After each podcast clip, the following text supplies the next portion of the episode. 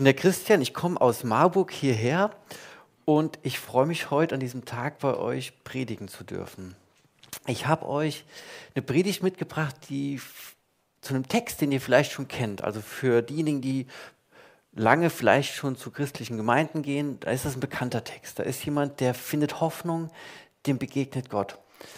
Und für diejenigen, falls du zum ersten Mal hier bist oder im Livestream dabei bist, dann wünsche ich dir auch oder mach dir Mut dabei zu bleiben, denn dieser Gott, den dieser Mann erfahren hat, der ist auch heute noch erfahrbar.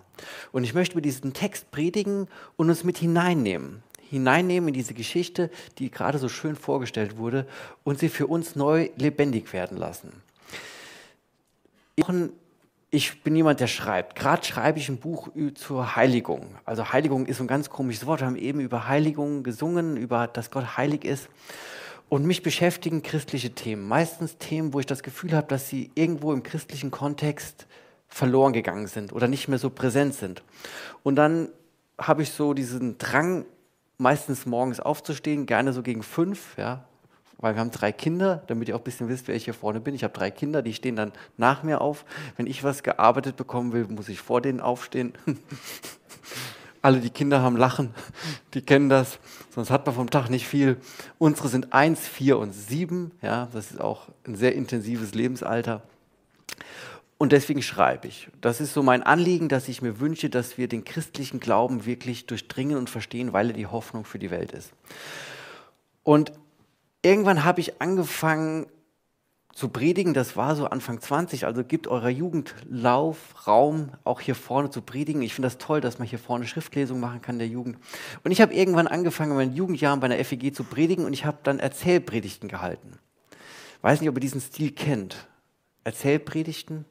Das ist so eine Art, wo man, wenn man halt so kreativ ist und gerne schreibt, narrative Erzähltexte der Bibel neu umschreibt, neu auf fasst, neu, neu in Worte fasst. Und über diese Art zu predigen kam ich auch zum Schreiben. Jetzt wisst ihr ein bisschen, wer ich bin. Wenn ihr mich nachher noch ein bisschen besser kennenlernen wollt, dann könnt ihr mich gerne im Bistro ansprechen. Genau. 43, drei Kinder, komme aus Marburg. Und bin viel um die Welt gekommen. Ich war in Kanada, ja, ähm, in Berlin, habe ja, viele Ecken der Welt kennenlernen dürfen. Ich möchte vor der Predigt noch beten und euch dann mit hineinnehmen in eine Erzählpredigt. Und ich habe hier vorne drei Paar Schuhe. Die sind nicht dafür da, dass ich die während der Predigt wechsle, sondern ein, ein guter Prediger teilt seine Predigt ja in drei Punkte ein. Ich nehme drei Schuhe. Jesus, ich danke dir für diese Gemeinde. Ich danke dir, dass wir bei dir Hoffnung haben an einem Tag, der, wo die Sonne nicht rauskommen will, wo viele Leute sich fragen, wo deine Hoffnung ist, weil es ist Toten Sonntag und Menschen gedenken der Menschen, die sie verloren haben oder gestorben sind. Ich bitte dich, dass wir Hoffnung hinaustragen und dass wir bei dir die Hoffnung finden. Dafür danke ich dich. Danke ich dir. Und so bitte ich dich, dass du durch deinen Geist wirkst, jetzt im Reden und Hören, dass du die Gedanken wegnimmst, die uns stören und dass du unser Herz aufmachst, wo es offen sein soll und wir verändert werden, weil du unser Leben verändern möchtest. Amen.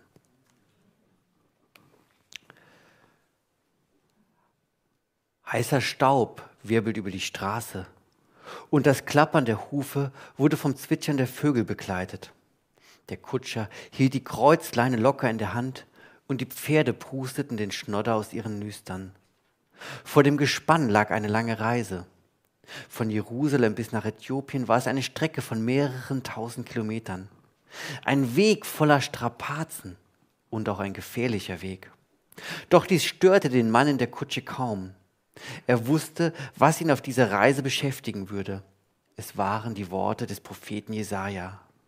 Leise raschelte das Pergament, als er die Rolle ein Stück auseinanderzog. Was für eine wunderschöne Sprache, was für ein erhabener Text. Diese Übersetzung eines uralten Textes in die Weltsprache dieser Zeit. Denn vermutlich las der Mann den Text auf Griechisch. Seine Augen begannen den Text zu entziffern und es waren faszinierende Metaphern und Bilder, die er dort entdeckte.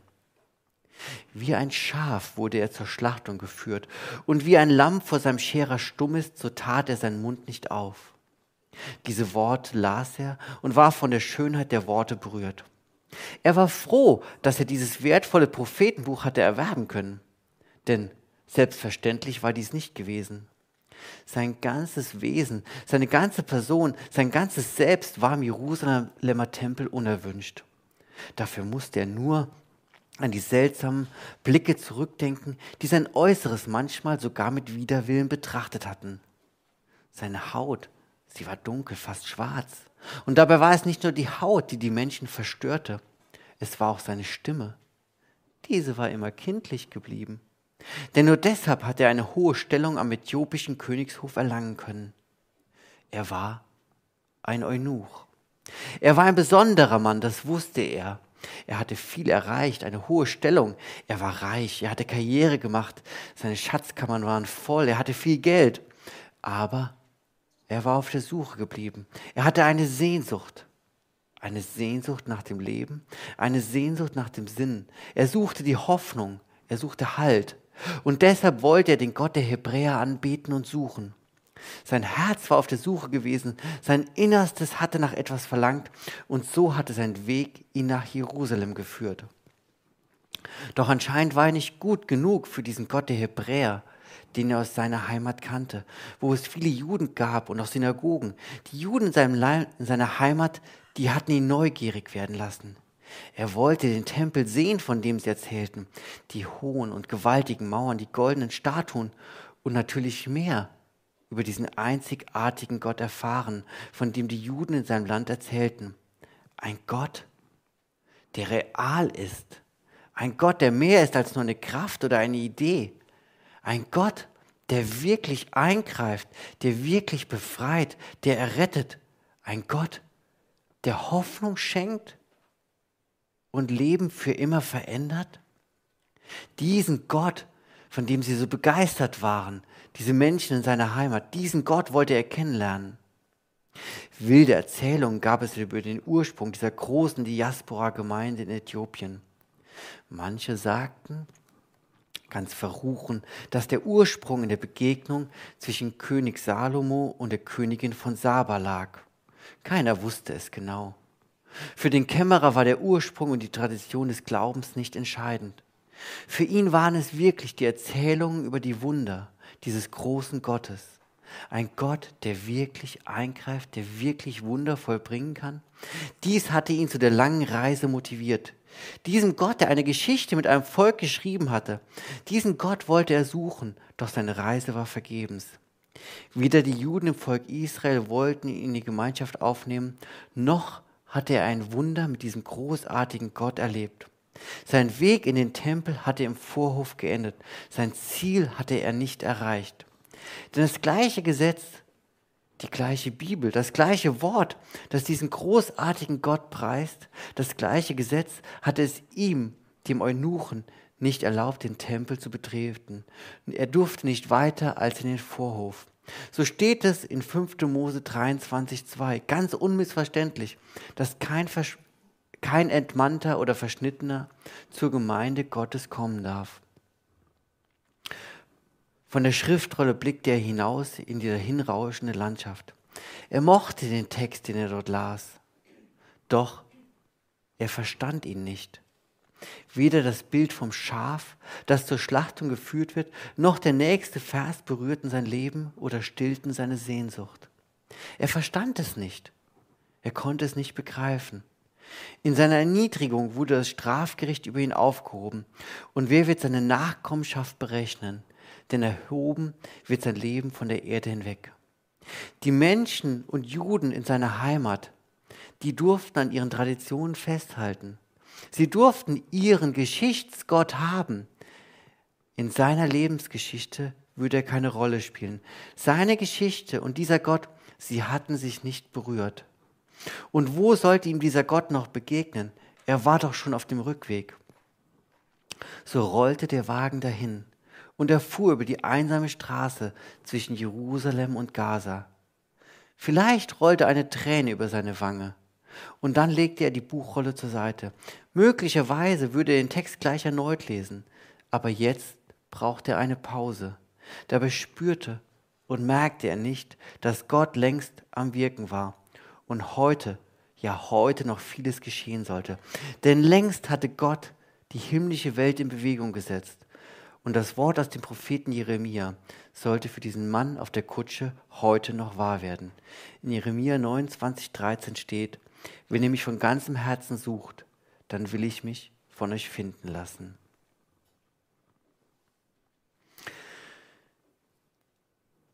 Ich hoffe, ich konnte euch mit hineinnehmen in eine Kutschfahrt, ja. Ich selbst bin auf dem Bauernhof aufgewachsen, im Hunsrück, da durfte ich Kutschfahren lernen, ja. Also ich habe das wirklich lernen dürfen, mit einer Kreuzleine um ein Zweiergespann Kutsche zu fahren. Habe ich gemacht mit Planwagentouren und was, was weiß ich nicht alles. Aber darum geht es nicht. Ich möchte uns heute mit hineinnehmen. Wenn du heute hier bist, entweder hier in diesem Gottesdienst oder im Livestream, und du auch diesen Gott suchst, dann ist dieses Wort auch für dich wahr, dass Gott dich finden will, wenn du ihn von ganzem Herzen suchst. Dann will er dir begegnen und deine Lebensgeschichte mit seiner kreuzen lassen. Damit dies wahr wird, müssen wir oder müssen diejenigen, die Gott schon kennen, manchmal in Bewegung kommen. Heute wäre es nicht schwer für euch, in Bewegung zu kommen. Wenn ich jetzt wieder sagen würde, steht auf, ja, bewegt euch, ja, ist heute ganz schön muckelig hier. Also nicht warm, sondern muckelig kalt. Menschen müssen in Bewegung kommen, damit andere Menschen Hoffnung haben. Wir haben heute Toten Sonntag.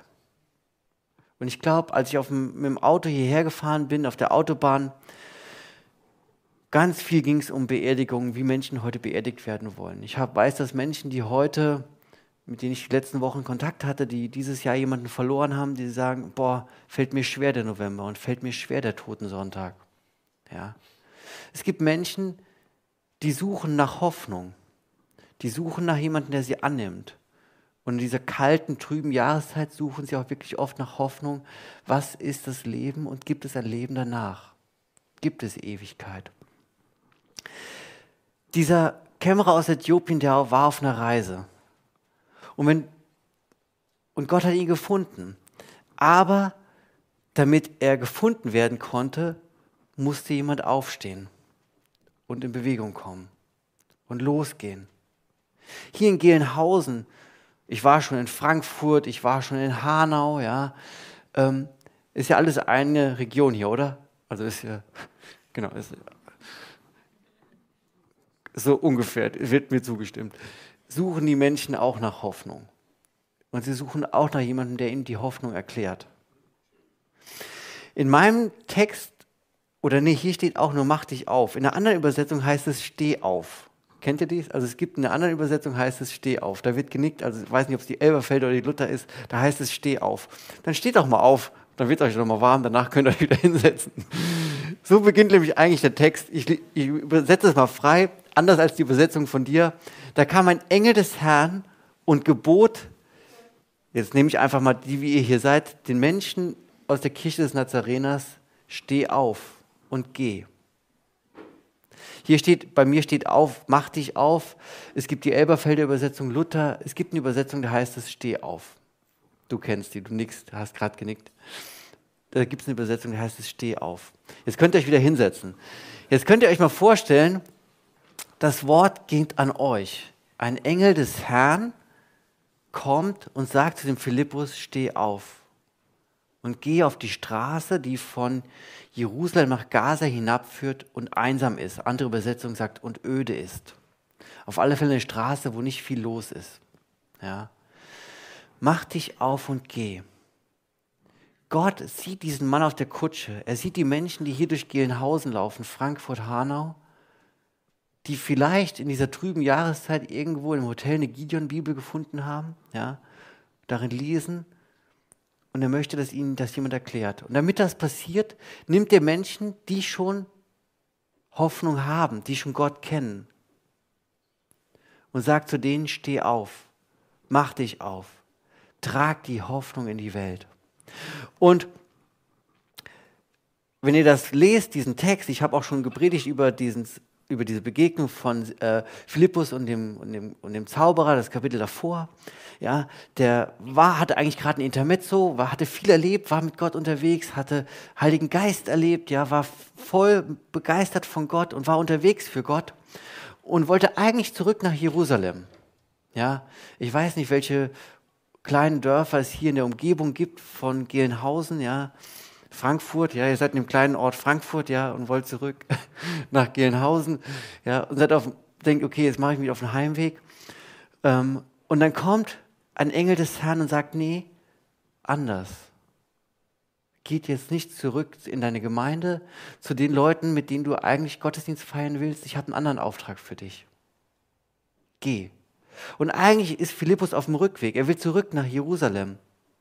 Wenn ihr den ganzen Text in der Apostelgeschichte davor und danach lest, er will eigentlich zurück.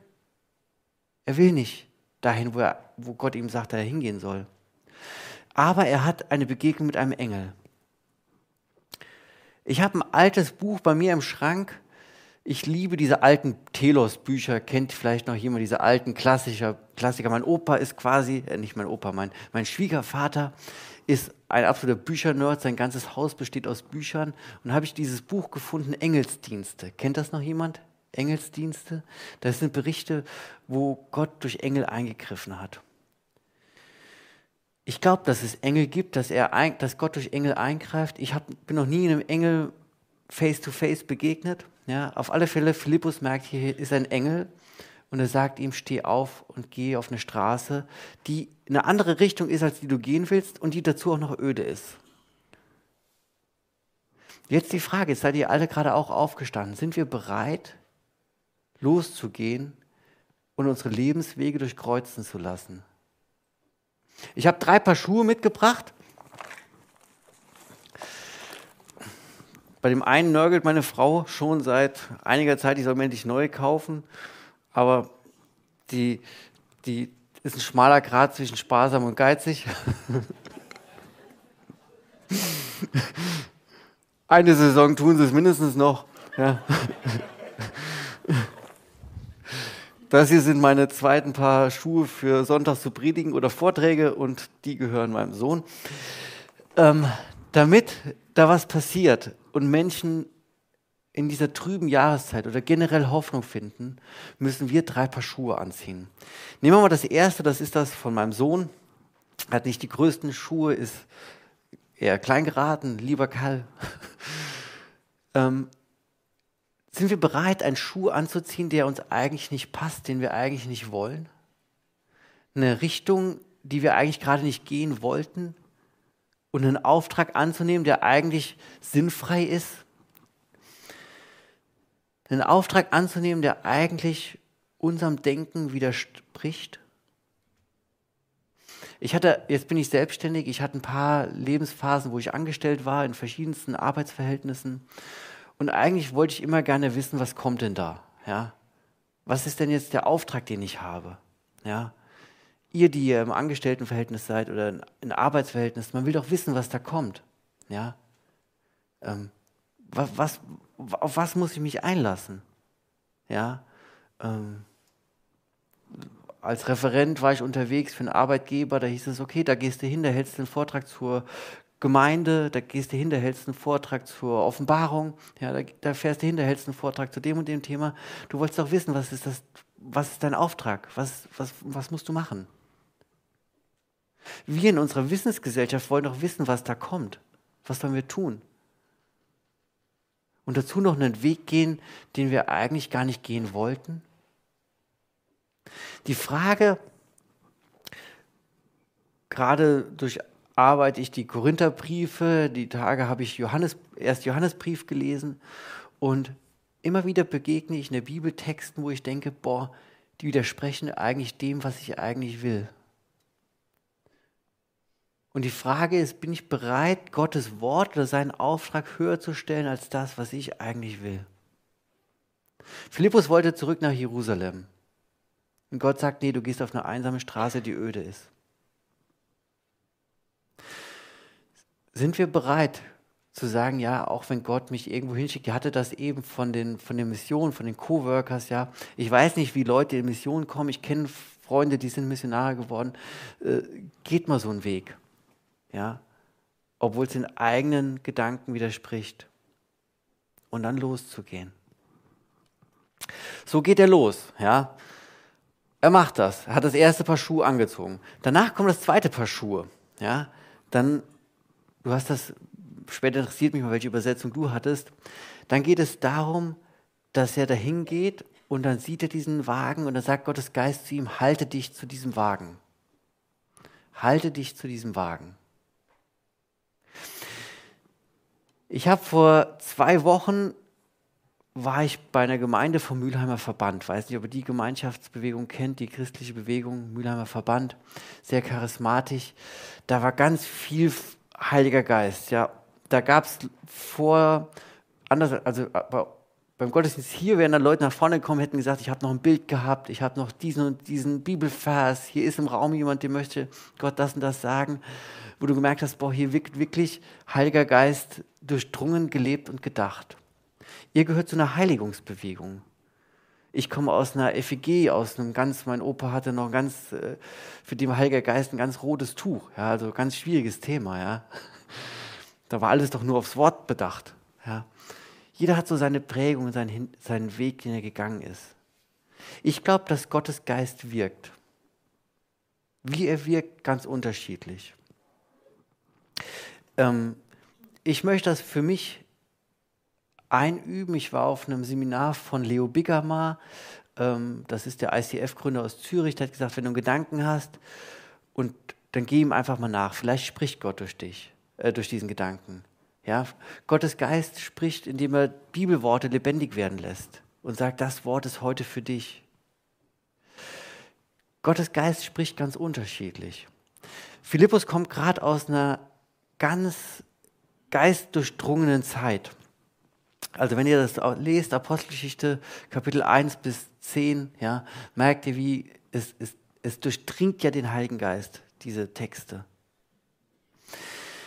Ich weiß nicht, wie es euch geht, wie ihr euch dafür öffnet. Ja? Lobpreis ist eine Möglichkeit, sich für Heiligen Geist zu öffnen. Das, was wir eben hatten, Lieder, Anbetung. Im Epheserbrief gibt es eine Stelle, wie wir uns Gottes Geist öffnen können. Ein offenes Herz, kein hartes Herz. Ein Herz, was offen ist, zu sagen, Gott, rede du zu mir. Ich habe das für mich, wenn ich jetzt zum Beispiel mit dem Zug unterwegs bin weiß nicht, wie, wie ihr auf Zug fahrt, gibt ja bald ein neues Zugticket, was dann günstig ist, ja, könnt es ja dann auch einüben. Wenn man Zug fährt, wo ich mir sage, okay, wenn ich jetzt hier mit jemandem im Abteil sitze und der sitzt mir gegenüber, ist es vielleicht eine Begegnung, die Gott geschaffen hat? Können wir sagen, Gott, gib mir durch deinen Geist die richtigen Worte zu sagen? Es wird wieder hier beschrieben, wie der Engel aussah, ja, es wird noch beschrieben, wie Gottes Geist, wie er seine Stimme gehört hat. Aber er wusste, dass Gott jetzt zu ihm spricht.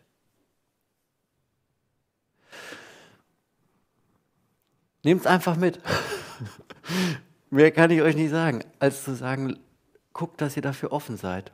Gott spricht durch seinen Geist, indem die Bibel lebendig wird, durch Impulse, Gedanken. Ja, Lasst das auf euch wirken. Auf alle Fälle zieht er dieses Paar Schuhe an. Er hatte gelernt, das ist vielleicht noch, ich sage mal, das schwierigste Paar Schuhe für euch wäre dieses Schuh, dieses Paar Schuhe anzuziehen, weil man da sieht, dass ich da schon einige Jahre drin rumgelaufen bin. Ja. Ähm, ich sage mal, Gottes Geist nehmt das einfach mit, mit dem Schuh hier. Ja. Das ist mein zweiter Paar Predigtschuh, Vortragsschuh. Ja. Für ein bisschen gefüttert für kalte Jahreszeit.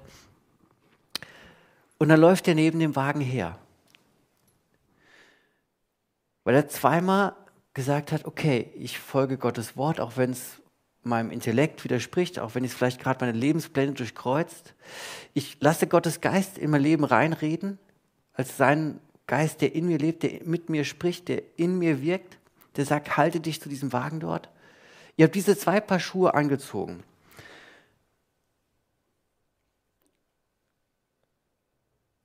Und dann läuft er weiter und läuft neben dem Wagen her. Jetzt müsst ihr euch das vorstellen. Ich muss mal gerade die Stelle nochmal suchen, die ich mir hier in meinem Text habe. Dann läuft er neben dem Wagen her und läuft und läuft. Jetzt könnte man nochmal Laufbewegungen machen, aber ich glaube, ihr seid, also mir hier vorne ist ganz warm, ist okay. Wer das innerlich braucht, der kann sich jetzt vorstellen, wie er neben dem Wagen herläuft, ja, und läuft neben dem Wagen her. Und dann ist da einer, der liest diese Stelle. Wie ein Schaf wurde er zur Schlachtung geführt und wie ein Lamm vor seinem Scherer stumm ist, so tat er seinen Mund nicht auf. In seiner Erniedrigung wurde das Strafgericht über ihn aufgehoben und wer wird seine Nachkommenschaft berechnen? Denn erhoben wird sein Leben von der Erde hinweg.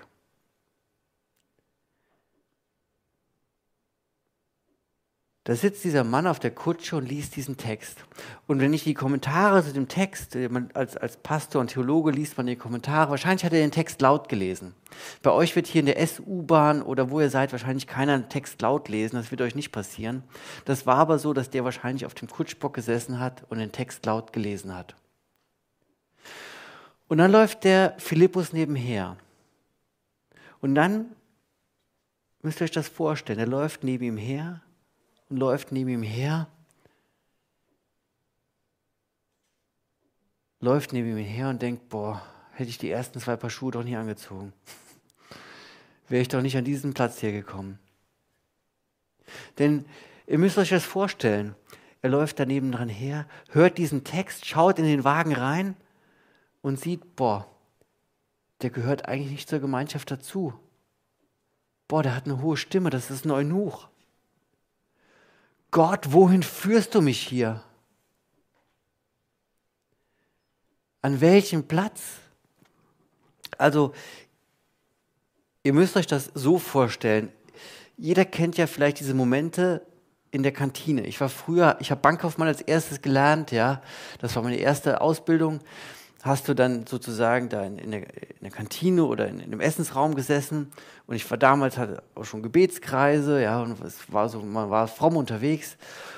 Und das sind Kollegen, die magst du, und es gibt Kollegen, die magst du nicht. Es gibt Menschen, die magst du, und es gibt Menschen, die magst du nicht. Es gibt diejenigen, der hat dir den Bauplatz weggenommen, den du eigentlich haben wolltest, den letzten hier in Gelnhausen, und hat sich da sein Haus hingestellt, und du hast ihn nicht. Es gibt Menschen, die haben dir, vielleicht hast du eine Jugendliebe und sie haben sie bekommen und du nicht. Es gibt Menschen, die haben die Beförderung gekriegt, die du wolltest und du hast sie nicht. Es gibt Menschen, die haben dir beim Fußball die Knochen gebrochen und du ihnen nicht. Was ja gut ist. Ich hoffe, ihr merkt, worauf ich hinaus will. Da ist jemand, der gehörte eigentlich nicht dazu. Der sollte eigentlich nicht auf einem dieser freien Stühle hier sitzen, ähm, weil er doch eigentlich gar nicht dazu passt. Und dann führt Gott dich an eine Stelle und da liest jemand in der Kantine, wo du bist, auf der Arbeit, oder sagt, boah, mir hat einer von Marburger Medien so einen Zettel gegeben zur Weihnachtsbotschaft. Aber was für ein Kram, wer soll das denn heute noch glauben? Oder wer soll das denn verstehen? Ja, gibt tolle Sachen von Marburger Medien. Ja, und dann sagt da einer, okay, das habe ich jetzt bekommen, aber so ein Käse. Und das ist genau der, der deine Beförderung bekommen hat, die du eigentlich haben wolltest. Und dann ist das das dritte Paar Schuhe. Die Frage, die Philippus ihm stellt, verstehst du auch, was du da liest? Denn er musste in diesem Moment über seinen Schatten springen. Zu sagen, boah, das ist zwar historisch, geschichtlich, du hast es eben gesagt, der erste Nicht-Jude, der zum Glauben findet, ja. Da ist was passiert. Und zwar nicht irgendwie ein bisschen was, sondern hat alle Ketten gesprengt. Damit ein Mensch Hoffnung hat. Gott schließt niemanden aus. Ich wünsche uns, dass wir das hinbekommen, dass wir sagen, ich möchte Hoffnungsträger sein in einer Welt, wo wenig Hoffnung manchmal ist, wo gerade viel Zerbruch ist, wo die Leute Angst haben vor Inflation, vor Krieg, vor all den Dingen, die sie nicht in den Griff bekommen. Und dann haben sie das, irgendeinen Zettel, irgendeinen Bibeltext. Und dann ist das dritte Paar Schuhe, mein drittes, seit bestimmt fünf, sechs, sieben Jahren gelaufenes Paar Barfußschuhe, das schwierigste Paar Schuhe, anzuziehen. zu sagen, ja, ich steige jetzt auf diesen Kutschbock und ich steige, ich setze mich neben den Kollegen, ich setze mich auf, im, in der Kabine beim, beim, bei der Auswechslung, ja, oder bei, der, nach, beim dritten, bei der dritten Halbzeit zu dem Kollegen vom Fußball oder zu dem, wo ich gerade sitze und den ich eigentlich vielleicht sonst nicht dazu haben wollte und erkläre ihm das Evangelium. Und dann erklärt Philippus ihm das Evangelium, weil der Kämmerer lädt ihn ein, auf die Kutsche mitzufahren. Und er erklärt ihm das Evangelium. Was ist das Evangelium? Es ist das, was an diesem toten Sonntag Hoffnung bedeutet, dass der Tod besiegt wurde. Das habe ich bei meiner ganzen Radiofahrt heute Morgen hierher nicht gehört. Ja, da ging es um verschiedenste Trauermöglichkeiten, wie Menschen trauern können. Aber in diesem Text, den wir hier hatten, vom Kämmerer aus Äthiopien, da geht es darum, dass jemand gestorben ist, dass wir Hoffnung haben. Er erklärt ihm das Evangelium. Evangelium ist Hoffnung. Ich habe, sorry, ich muss gerade noch mal ein bisschen scrollen. Evangelium ist Hoffnung. Das können wir hinaustragen in die Welt, wenn wir bereit sind, drei Paar Schuhe anzuziehen. Evangelium ist Errettung. Der Römerbrief atmet dieses Thema. Da ist Tod und da ist Hoffnung, da ist Errettung. Und Evangelium ist noch etwas. Das ist von dem Theologen Paul Tillich. Der hat gesagt, Evangelium ist die Möglichkeit zur Versöhnung und Selbstannahme seiner selbst. Die Versöhnung mit der eigenen Lebensgeschichte. Das ist auch Evangelium. Und vielleicht, hier steht nur, Philippus erklärte ihm das Evangelium, ja. Wo er angefangen hat, weiß man nicht.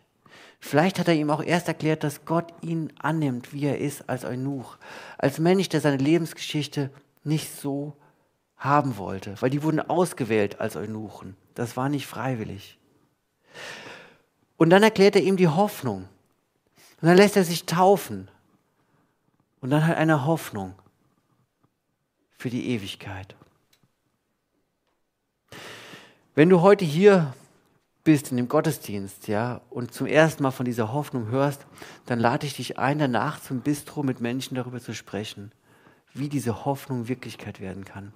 Wenn du im Livestream dabei bist, Gott schenkt Hoffnung. Lass dir von, such dir Menschen, die dir diese Hoffnung erklären können, die Wunder mit diesem großartigen Gott erlebt haben, der wirklich mehr ist als nur eine Kraft, der eingreift und Lebensgeschichte verändert. Gott schenkt Hoffnung. Und dazu müssen wir, die hier sitzen und schon Hoffnung haben, in Bewegung kommen. Amen.